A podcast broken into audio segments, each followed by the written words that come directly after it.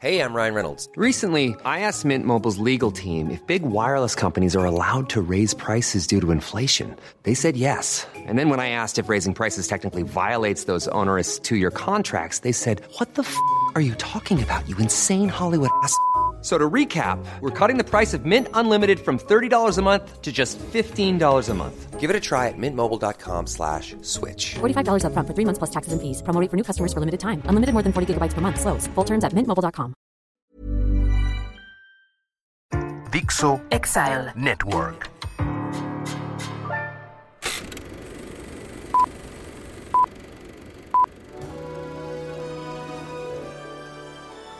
Dixo Exile Network presenta Moviola, protagonizada por Miguel Cane, dirigida por Pedro Aguirre.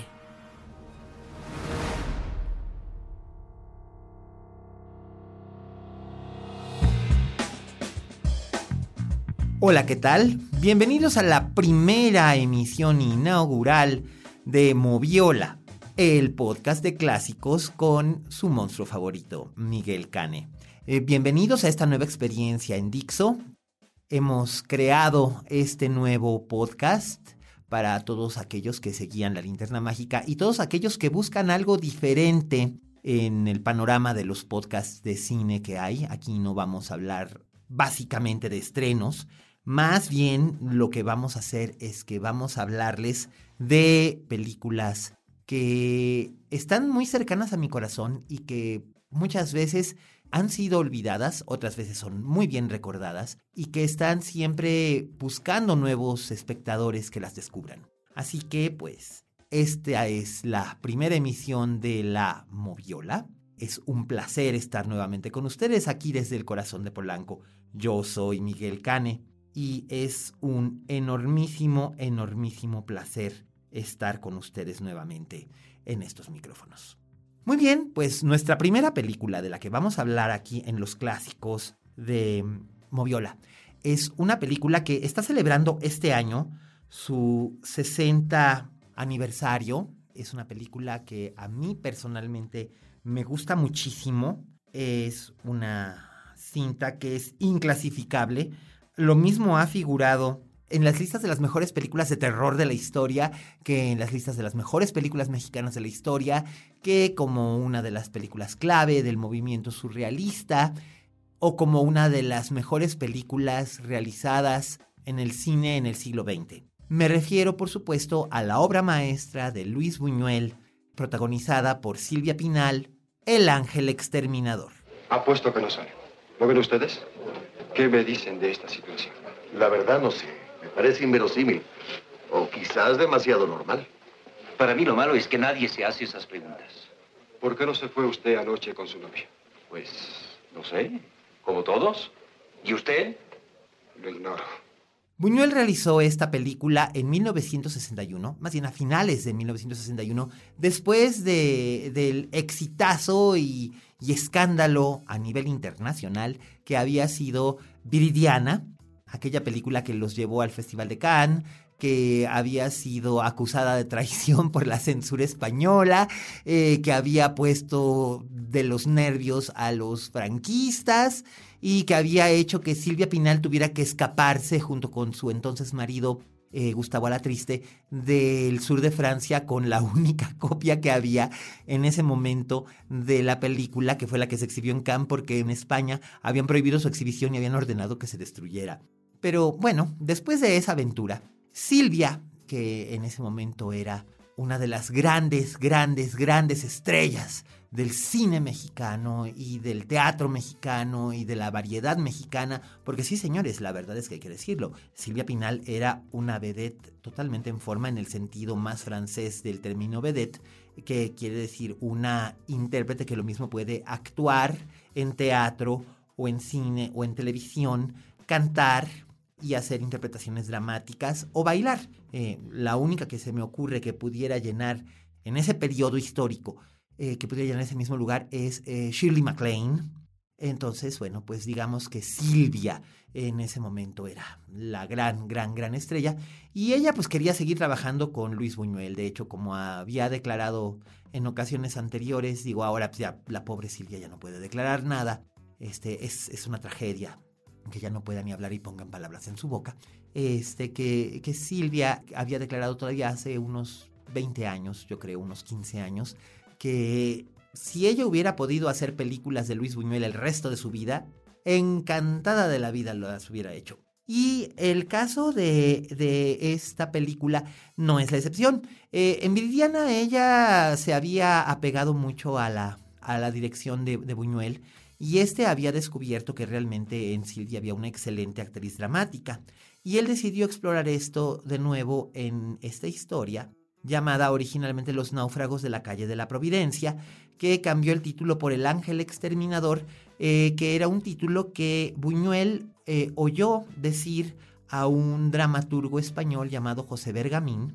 Eh, en, durante el rodaje de Viridiana había dicho El ángel exterminador como el título de una obra que habla acerca de la extinción de la humanidad. Entonces, al recordar este título, Buñuel le dio una suma en efectivo a Bergamín, que vivía este, entre México y España, y le dio, le dio un dinero a, Bergamín a cambio de los derechos del título El Ángel Exterminador, aunque en realidad no necesitaba hacerlo porque Abadón, el exterminador o el ángel exterminador, es una figura bíblica eh, mencionada en la Biblia, uno de los, de los muchos ángeles que forman parte de la, de la corte celestial. Entonces, en realidad no tenía que pagar derechos por ello, pero, pero bueno, Buñuel no le gustaba tener problemas y finalmente ya había oído el título de una obra propuesta. Finalmente, Bergamín jamás escribió una obra llamada El Ángel Exterminador y el guion de Luis Alcoriza, que era el director de Tiburoneros y el íntimo colaborador de Buñuel, era su, su, inseparable cuando vivió eh, aquí en México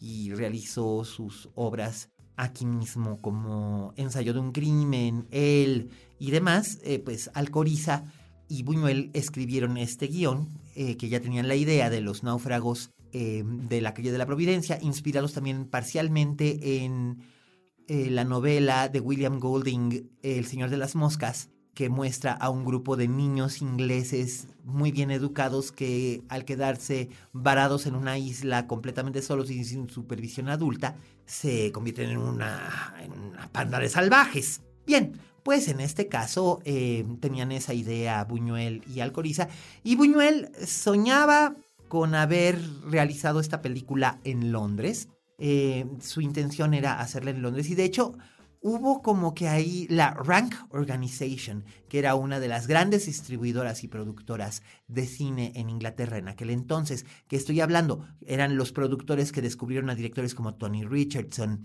o Karel Reich y actores como Albert Finney o Alan Bates o Susana York como que hubo ahí un coqueteo y un interés, Julie Christie, por supuesto, Richard Attenborough, eh, hubo un, un, interés como entre ellos, hubo un acercamiento, pero finalmente no llegaron a un acuerdo.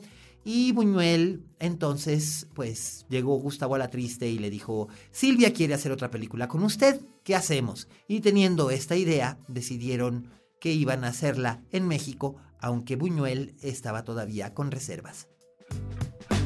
Intermedio. Por la deliciosa noche que nos ha ofrecido nuestra amiga Silvia, con su estupenda creación de la novia virgen de la Mermur. Lo de novia pase, pero lo de virgen. Lo de virgen le hubiera ido mejor a la Valquiria. ¿La Valquiria? Sí, a Leticia. Yo la nombro así porque es fiera y virgen. Silvia estaba fascinada con la idea de interpretar a un personaje enigmático, pero eso sí, vestido en alta costura, llamado Leticia, alias la Valquiria, una joven aristocrática que es muy criticada por su círculo social al mantener ese artefacto, como diría uno de los personajes, que es la virginidad, que ese es un elemento importante dentro de la trama y el desarrollo de El Ángel Exterminador. Estaba fascinada y pronto eh, Buñuel empezó a hacer su, su casting con lo más granado que había en el teatro y la incipiente televisión que se hacía en México. Eh, Buñuel buscó actores y actrices que pudieran darle un cierto tipo de alta burguesía, eh, de cierta elegancia casi decadente, pero no tanto. Para el papel de los anfitriones de la cena en la mansión, que es el setting principal y la razón de tres de la película, eh, eligió a Enrique Rambal, un actor español que había llegado con el exilio hacía muchos años a México, que era muy popular en teleteatros y en las tablas mexicanas, y que había interpretado famosamente a El mártir del Calvario, es decir, a Jesucristo en una película mexicana y que, vamos, es recordadísimo porque aún no perdía su acento español al interpretar al mártir del Calvario, entonces se que era un gusto. Y, este, y por lo mismo se quedó durante muchos años eh, la expresión, bueno, este se sea como el mártir del Calvario. Este, eh, Rambal y Rita Macedo iban a ser Edmundo y Lucía de Nobile los anfitriones a la cena. Sin embargo, eh, Rita Macedo tuvo que abandonar el rodaje eh, después de filmarse la primera escena de la película. La primera escena de la película, curiosamente, coincide con el segmento final. Es los personajes eh, presentes en un, en un Tedeum, un solemne Tedeum, en una iglesia en San Ángel.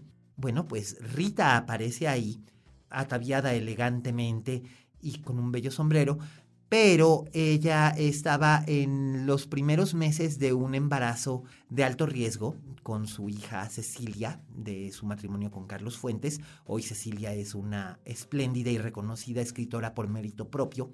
Entonces, eh, Rita pues tuvo que guardar reposo y dejar la película.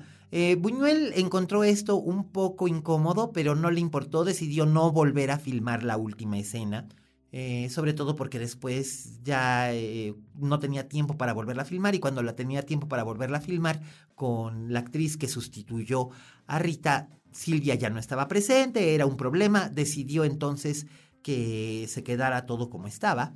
Y la actriz que entró en sustitución de Rita para todas las filmaciones en la locación de la mansión ubicada precisamente aquí cerca en Polanco y en los estudios San Ángel, que son ahora curiosamente Televisa, decidió que fuera Lucy Gallardo, la actriz que estaba casada con Enrique Rambal y que además era eh, muy famosa por protagonizar telenovelas y que después protagonizaría una de las telenovelas más largas de la historia en México, que es El amor tiene cara de mujer. Actriz argentina, eh, de bellas facciones, de elegante dicción, y además que se convirtió en una fabulosa guionista. Eh, Lucy Gallardo hace el frente con, con, Enrique Rambal y Silvia Pinal, y también otros que formaron parte de este reparto fabuloso fueron el gran Augusto Benedico, enorme, enorme actor español, eh, Berta Moss, también actriz proveniente del Cono Sur, que durante años participó en teatro y en televisión, eh, casi siempre interpretando a solteronas resecas y crueles, pero era fabulosa y formidable. La enormísima Ofelia Gilmain, en un papel increíble, la actriz peruana Ofelia Montesco, y en su debut en cine, la notable reina de la telenovela durante muchos años, Jacqueline Andere, que curiosamente hace muchos, muchos años, Jacqueline Andere me concedió una entrevista para hablarme precisamente de, su proceso para hacer El Ángel Exterminador, ¿no? Sobre todo porque ella decía, yo nunca había hecho cine, había hecho algo de teatro, pero mi trabajo casi consistía en televisión. Pero alguien le había enseñado una fotografía mía al señor Buñuel y al señor Alatriste, y bueno, pues estos decidieron que querían verme porque pues necesitaban una chica que tuviera un aspecto, lo que se llama, entre comillas, continental, o al menos así se conocía en aquel entonces, alguien que tuviera un tipo casi europeo. Entonces, siendo rubia, blanca y más o menos alta, Jacqueline Andere fue llamada ante Buñuel, que lo primero que le pidió fue que caminara un par de veces para ver cómo caminaba y se movía, cosa que después Buñuel haría con Catherine Deneuve en Belle por cierto y eh, le pidió que hablara, eh, le, contara cosas. Jacqueline Andere estaba un poco intimidada, era una muchacha muy joven, tenía 22 años o 21 años, una cosa por el estilo, cuando se presentó ante él. Así que, bueno, le habló acerca de la experiencia que tenía haciendo princesas en Teatro Fantástico, el programa de Enrique Alonso Cachirulo, y también las experiencias que había tenido modelando eh, diseños originales en el Palacio de Hierro o en el puerto de Liverpool, y que quería ser una actriz de teatro seria y también de cine. Así que, bueno, pues la llamaron. Y ella interpreta el papel de Alicia de Rock, la joven esposa de un director de orquesta. Los invitados a la, a la cena de los Nobile son eh, un grupo exquisito, eh, todos de gala, eh, como se estilaba a principios de los 60, es decir, smoking, corbata blanca para los hombres o frac, las mujeres con vestidos de noche largos y muy elaborados, al igual que sus peinados y maquillajes. Y ellos vienen de presenciar en el Teatro de las Bellas Artes eh, la ópera Lucía de la Mermur. Entonces eh, van a, cenar, pero ocurre algo extraño. Los sirvientes de los nobile han huido en estampida. Hay mucha ansiedad y salvo el mayordomo interpretado por el formidable, se extraña muchísimo la voz y la presencia de Claudio Brook, eh, gran, gran, gran actor mexicano. Ustedes lo recordarán en eh, El Castillo de la Pureza, por ejemplo, o en Cronos, en la primera película de, Guillermo del Toro. Un tipo adorable, maravilloso, Claudio Brook. El hombre de la mancha, sin ir más lejos. Bueno, pues eh, Claudio Brook interpreta al mayordomo que, por sentirse superior a los criados, no siente esta extraña ansiedad por marcharse que tienen los demás. De hecho, los critica y, los regaña por ello. Y él es el que recibe a los, a los invitados y ve que la cena salga lo mejor posible considerando los problemas que, que, manifiesta el que el servicio huyera, huyera en desbandada como corderos, que esto es algo que es muy simbólico. Eh, al final de la noche, una de las invitadas toca una sonata de Paradisi en un clavicordio, en, la, en el saloncito anexo al comedor.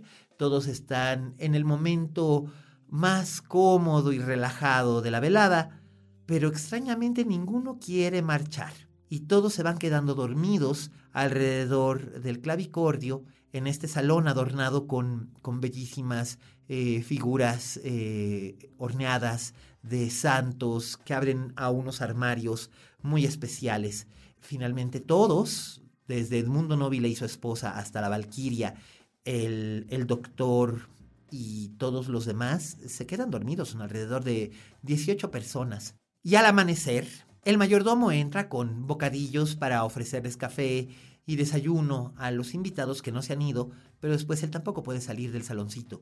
Nadie puede abandonar esta habitación y van transcurriendo los días, y conforme van transcurriendo los días de esta extraña forma de cautiverio, los personajes tan educados, tan burgueses, tan bien intencionados, tan católicos, se van volviendo verdaderos monstruos salvajes, náufragos, capaces de cualquier vileza. Ese es el argumento de El Ángel Exterminador. Y eso es lo que Buñuel buscaba retratar y lo consigue con gran éxito. Intermedio. Raúl me ha dicho que muriéndose Nóbil esto termina. Muerta la araña, la tela se deshace. Si tuviera dignidad, sabría lo que debe hacer. Se ha escondido con Leticia. Les ordeno que se callen. Es lo más decente que pueden hacer. Y ustedes, señores, hablen en voz alta, que todos sepamos lo que traman. La filmación de la película se hizo en dos, en dos partes, como bien recuerda Arturo Ripstein, que tenía 18 años y era quien ayudaba, bueno, le cargaba el maletín a, Buñuel eh, pero lo acompañaba ya que eh, pues estaba muy conectado con la familia Wallerstein, que eran productores que fueron inversionistas en, este filme. Y este, ya que no había podido hacerlo en Londres, pues Buñuel decidió que tendría que hacerlo en Polanco, que era en ese momento el barrio que tenía ese aire aristocrático que él buscaba, que tenía la capital inglesa y que la Ciudad de México no tenía, pero que ofrecía un contraste. Entonces, eh, la mansión que había pertenecido al expresidente Ávila Camacho eh, se utilizó como eh, locación esta mansión se encuentra, ahora es, la han convertido en una especie de condominio, una cosa muy fea, pero mantuvieron parte del casco original de la mansión estilo francés, parecida al Petit Trianon de María Antonieta, la casa de recreo de María Antonieta, que se encuentra en los jardines de Versalles. Bueno, eh, ubicada entre Edgar Allan Poe y Calderón de la Barca, sobre Avenida Homero. Ahí fue donde se hizo la filmación de la locación. Y hay una anécdota vinculada con mi familia que es muy, muy curiosa. En aquella época, mis abuelos, eh, mi abuelo Miguel y mi abuela María, vivían en la esquina de Anatole France y Homero. Por lo mismo no les fue ajeno ver llegar todos los camiones de iluminación y todo esto para el rodaje de las escenas que se hicieron en locación en exteriores de la mansión. Eh, las escenas interiores, como dije, se hicieron en los foros que eran los estudios San Ángel, que posteriormente pasarían a ser Televisa San Ángel 20 años o 15 años más tarde. Eh, entonces, pues mis abuelos, como todos los vecinos, no pudieron resistir la tentación de ir a observar. De hecho, después serían invitados por la producción para formar parte de, los extras que se acercaban en la famosa escena en la que el hijo más pequeño de uno de los personajes cautivos dentro de la casa trata de, cruzar la, entrada y se regresa llorando un niño pequeño.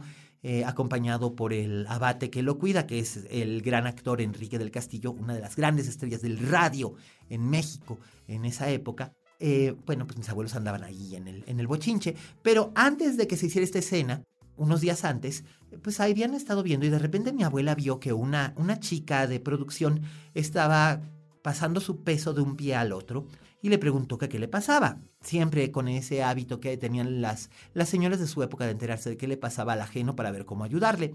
Entonces, bueno, la chica en cuestión le dijo, ay señora, qué pena. Es que fíjese que tengo muchas ganas, tengo muchas ganas de ir al tocador y don Luis no nos permite usar el baño de la locación. Bueno, mi abuela dijo que cómo era eso posible, qué clase de tirano era ese don Luis, e invitó a la joven a que ocupara el baño de visitas que tenía en la entrada, en el foyer de la casa en la que ella vivía, que era a una manzana y media, dos manzanas de la locación. Y después de hacer eso, le comentó que si cualquier persona de la producción tenía esa ligera necesidad, ella ponía a su disposición su tocador. Bueno, pues no solamente fue su tocador, porque también les dieron café y galletas. Vamos, mi abuela acabó haciendo craft services en una producción de bajo presupuesto de Luis Buñuel. Y por supuesto todas las actrices, incluyendo a Silvia, llegaron a pasar en algún momento a lo largo de esa larga filmación de locación a hacer uso del tocador. Esto llevó a que mi abuela tuviera una muy buena relación amistosa con Ofelia Gilmain por muchos años y a que fuera recordada después por Jacqueline Andere cuando le conté esta anécdota durante nuestra entrevista. Eh, le hizo muchísima gracia acordarse porque ella también siendo tan jovencita y tan nerviosa se sintió muy, muy contenta de que le permitieran ese uso y de que le invitaran a una taza de café. Así que ese es el vínculo emocional y cálido que tengo yo con el Ángel Exterminador. La película se terminó de rodar básicamente sin problemas y estuvo lista para estrenarse en el Festival de Cannes de 1962, donde obtuvo un reconocimiento especial de Fipresi y un reconocimiento especial del jurado, pero curiosamente en México eh, no se quería exhibir esta película. Los productores y los distribuidores, hay que recordar que en aquel entonces la distribución del cine en México era completamente distinta a como es ahora eh, no existían los dos grandes exhibidores que nos comieron a todos, eh, Cinemex, Cinepolis, que ahora también tienen su propia distribución. Eh, entonces se tenía que exhibir a los exhibidores y ellos tenían que contratar por temporadas las películas, pero los exhibidores tuvieron miedo. Tuvieron miedo de los comentarios de la censura por la crítica a la Iglesia Católica, a la burguesía, a la buena moral y al hecho también de que la clave o una de las claves para poder resolver el enigma que mantiene cautivos a los náufragos en el saloncito es la pérdida de la virginidad del personaje de Silvia Pinal. Estaban todos muy nerviosos y por lo mismo la película se tuvo que ir exhibiendo a exhibidores privados que no se decidían y a distintas celebridades, entre ellos Carlos Fuentes, por supuesto, y Julisa, la hija de, Rita Macedo, otros actores que no pudieron participar. María Félix, a quien la película no le gustó y se lo dijo directamente a Buñuel, le dijo que le parecía una película que no tenía ni pies ni cabeza. Pero bueno, sabemos muy bien que si bien María Félix era una mujer con bastante talento para interpretar personajes cercanos a ella, tampoco era exactamente la mejor espectadora del mundo y no tenía una gran capacidad de análisis. Eh, Dolores del Río, sin embargo, y Carmen Montejo disfrutaron muchísimo la película. Carmen Montejo lamentó no haber podido hacerla porque estaba en una temporada teatral. Sí, Carmen Montejo estaba haciendo la temporada teatral de Quién le teme a Virginia Woolf, eh, que fue legendaria cuando estaba rodando Buñuel, El Ángel Exterminador. Por lo mismo, el papel que Carmen Montejo originalmente iba a ser fue interpretado por Nadia Aro Oliva, que era una gran empresaria teatral también y una actriz muy competente.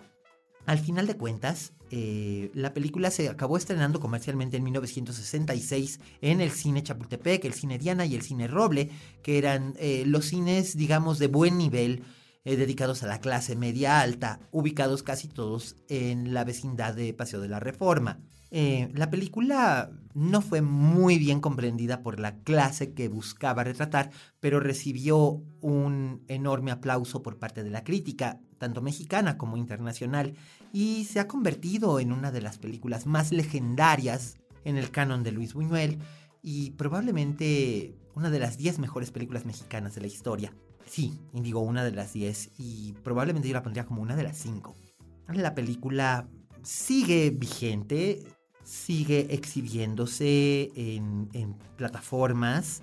Eh, recientemente estuvo en Movie, también estuvo en Filmin Latino, y por supuesto, para quien quiera tener en su casa, pues está disponible en formato Blu-ray con excelentes contenidos extras que incluyen a Arturo Ripstein y a Silvia Pinal hablando del rodaje en The Criterion Collection. El Ángel Exterminador cumple 60 años y sin embargo muchas de las cosas que satiriza y que de las que se burla eh, siguen siendo muy vigentes. Pareciera que las barreras sociales no han desaparecido del todo y los enigmas que sigue planteando siguen haciendo que la gente vuelva a ella y la vea de muy distintas formas. Las repeticiones de escenas, los cambios de actores repentinamente, los lenguajes, las maneras de moverse, de hablar, incluso las imágenes oníricas, eh, son fascinantes y hablan muchísimo tanto de la idiosincrasia muy personal de Luis Buñuel como de la idiosincrasia de la burguesía de este país que curiosamente, aunque ahora está más tecnologizada y más enfocada a los Estados Unidos y a cierta movilidad, eh, sigue teniendo estos rasgos colonialistas que buscaba satirizar el ángel exterminador y que siguen vigentes aún ahora, incluso en nuestro propio colonialismo soterrado inconsciente. Es una gran película con una gran historia, con una gran historia detrás de la gran historia y creo que es superior a Viridiana, por mucho. Eh, que sí, Viridiana es una película mexicana porque se realizó con capital mexicano, aunque se haya rodado en España. Por eso eh, El laberinto del fauno es una coproducción. Eh, Viridiana no lo es, todo el capital vino de México. Que espero que con esto quede claro porque mucha gente me sigue saliendo en lugares a decirme, pero es que Viridiana es una película española, que no. Pero, en fin, aquí tienen ustedes mi comentario y pues qué maravilla poder inaugurar la moviola con mis comentarios y la historia de esta película que es una de mis favoritas de la vida. Es más, ya me dieron ganas de volverla a ver otra vez y la acabo de ver hace unos días precisamente para comentarla con ustedes. Así que pues eh, sean bienvenidos a este espacio. Por favor, vuelvan, vuelvan, vuelvan, corran la voz. Seguiremos hablando de películas muy específicas, películas que tal vez no hayan visto o películas que tal vez no recuerden haber visto. Pero ese es el objetivo de Moviola ser la memoria parlante del cine. Yo soy Miguel Cane y es un placer estar otra vez en Dixo con este podcast que podrán escuchar cada semana en todos los lugares donde acostumbren escuchar podcasts. Y recuerden, como dijo la Betty Davis, si en este negocio no tienes fama de monstruo, no eres una estrella. Hasta la próxima. Algo pasa ahí. Debíamos esperar a que salgan todos. Eso le dije a usted. Olvidé el devocionario. ¿Qué ocurre que no sale? Déjenme pasar. Yo le explicaré. Sale usted primero. No hay prisa. Esta sí que es buena. Vamos. Dixo Exile. Network.